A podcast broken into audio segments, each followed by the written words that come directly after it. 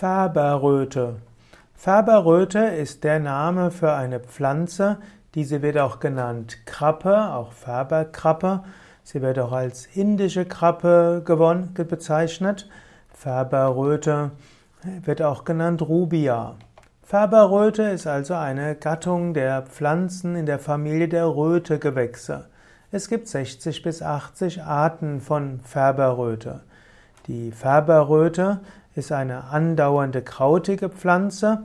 Es können Halbsträucher sein oder auch Kletterpflanzen.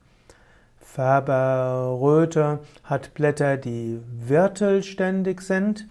Die Färberröte hm, wurde, ist ursprünglich für Farbstoff verwendet worden.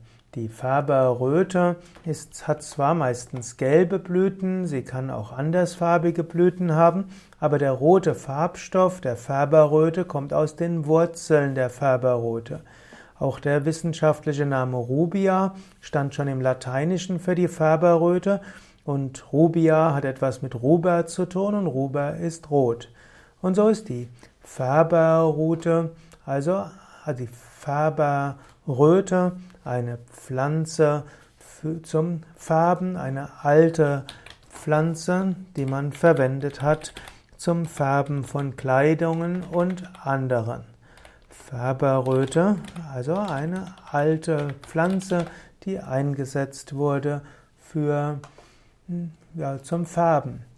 Färberröte als Heilpflanze. Die Färberröte kann man auch als Heilpflanze anwenden. Färberröte wird auch als Krapp bezeichnet.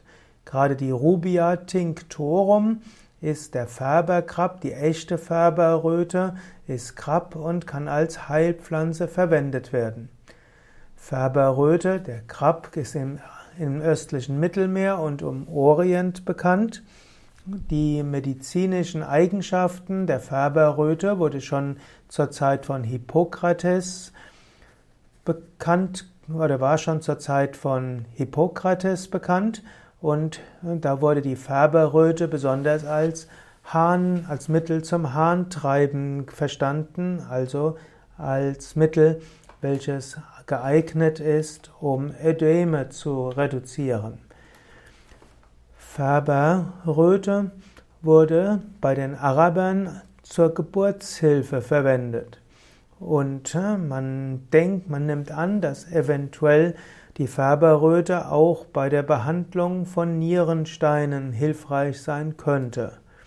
Färberröte, Krebs, kann also bis 100 cm hoch werden und man sagt, dass die Heilpflanze abführend wirkt, adstringierend, appetitanregend, gallensekretsfördernd ist, harntreibend und dass sie auch die Menstruation reguliert und tonisch wirkt.